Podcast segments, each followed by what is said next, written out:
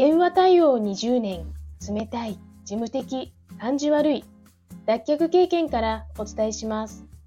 話し方、印象改善アドバイザー、久美です。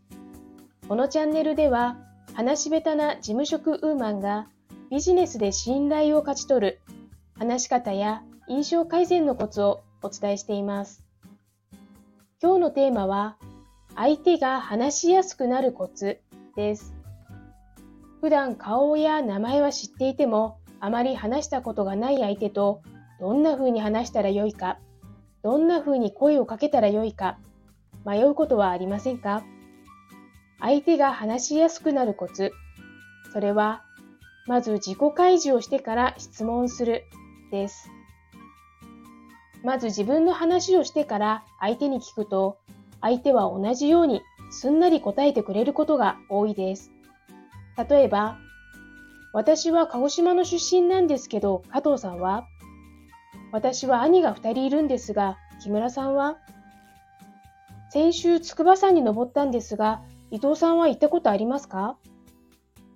北海道のカジカという魚のカジカ鍋を初めて食べたんですが、小林さんは食べたことありますか？後半の最近の自分の話をするのも自分の話ができて楽しいですね。一方、出身はどこですか？ご家族は何人ですか？趣味は何ですか？この一方的な質問は怖いです。事情聴取かお見合いです。まずは自己開示をしてから質問する。参考になれば嬉しいです。お知らせです。あなたの強み発見コーチング60分無料モニターさんを募集しています。